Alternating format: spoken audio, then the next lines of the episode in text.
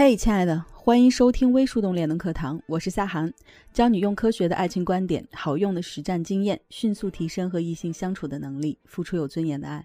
如果你有情感困惑，关注微信公众号“微树洞恋能课堂”。如果你想要免费咨询，添加助手微信：幺八九六二幺九八七六二，幺八九六二幺九八七六二。上周呢，许志安出轨黄心颖的事情啊，闹得沸沸扬扬。新闻爆出的当晚呢，许志安就召开发布会，并且公开承认道歉。随后呢，郑秀文在脸书上的封面呢，就变成了一片黑色。这场等了二十五年的婚姻，最后连五年都没撑到，结果真的是挺让人唏嘘感慨的。紧接着啊，我就收到了好多姑娘的私信。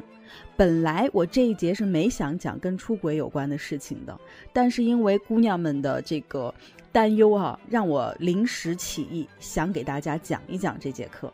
那么这些私信都包括什么呢？老师啊，我男朋友最近突然变得很忙，成天出差加班，好不容易就约个会，还手机电话不离手，他是不是有情况了？还有老师。和异地恋的男友视频的时候呢，我发现他把我的洗漱用品都收起来了。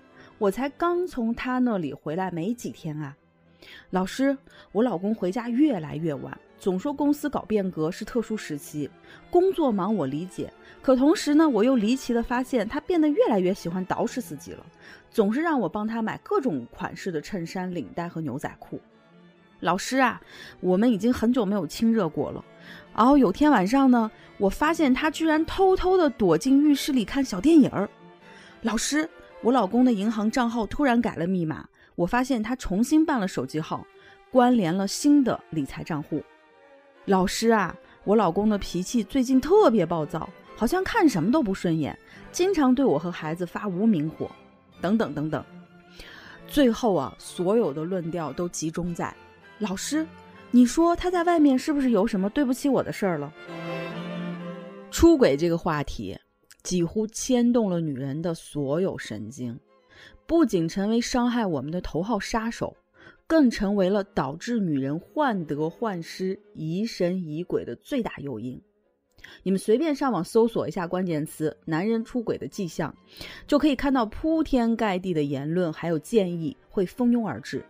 仔细推敲呢，又会觉得，哎，这些观点有些实在是太偏激了。本来防微杜渐是件好事儿，是为了帮助亲密关系往更长期、更健康的方向发展。然而，错误操作、错误的判断，不但无法达成初衷，还会严重损伤双方的信赖和认可，甚至会对关系造成无法逆转的破坏。为此呢，我就特别总结了一些容易误导的观点。我想呢，在今天分享正确思路之前，咱们先溯本清源，跟大家聊一聊，为什么有些迹象呢，其实只是错觉，你不需要疑神疑鬼。之后呢，我们再来逐层分析啊，到底是哪三个征兆，才可以特别靠谱的判断男人是否真的动了出轨的心思。关于出轨的迹象哈，常见的一些偏激的观点，我总结了一下，第一。对方没有过去关注你了，回到家无论做什么事情呢，都是一副心神不宁的样子，而且喜欢一个人窝在沙发里，手机刷个不停，电话一响就特别敏感，仿佛藏了好几肚子的秘密。说实话啊，真的不一定，单纯依靠这一点是绝不足以判断男人是否出轨的。为什么呢？首先，我们都知道，远古时代的男性祖先们都是猎人出身，捕获猎物最基本的要求之一。就是得先会隐藏自己，对吧？不然就很容易被比自己体积大好几倍的这个凶猛的动物吃掉。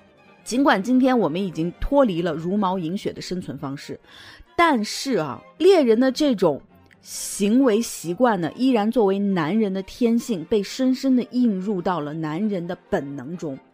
你们在生活当中一定发现了，就是那些最喜欢恼羞成怒的人，就是男人。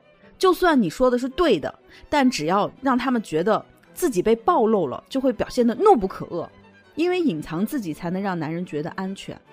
这也就是为什么我经常说，智慧的女人要懂得看透不说透的原因。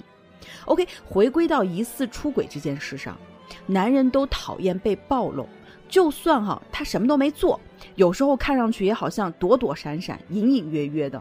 那是因为他们既渴望被理解、被读懂，又担心自己一丝不挂全然暴露了，又不想被女人一眼看透。这种和女性截然不同的心理需求呢，就决定了我们的行为是不一样的方式。但是哈，如果就因为男人看上去总是喜欢隐藏自己，做不到女人想要的那种完全袒露，就因此判断对方有新情况了，对于男人来说是非常有失公允的。还有一点哈，人呐都是会自我暗示、自我催眠的。你们一定听过疑人偷斧的故事，对吧？我们怀疑这个人像偷了我们的斧头的小偷，那么就越看越觉得他像，甚至会主动的在他的一些眼神、语言、行为当中去寻找他偷了我的斧头的线索。那在我自己身上就曾经真实的发生过这种情况哈。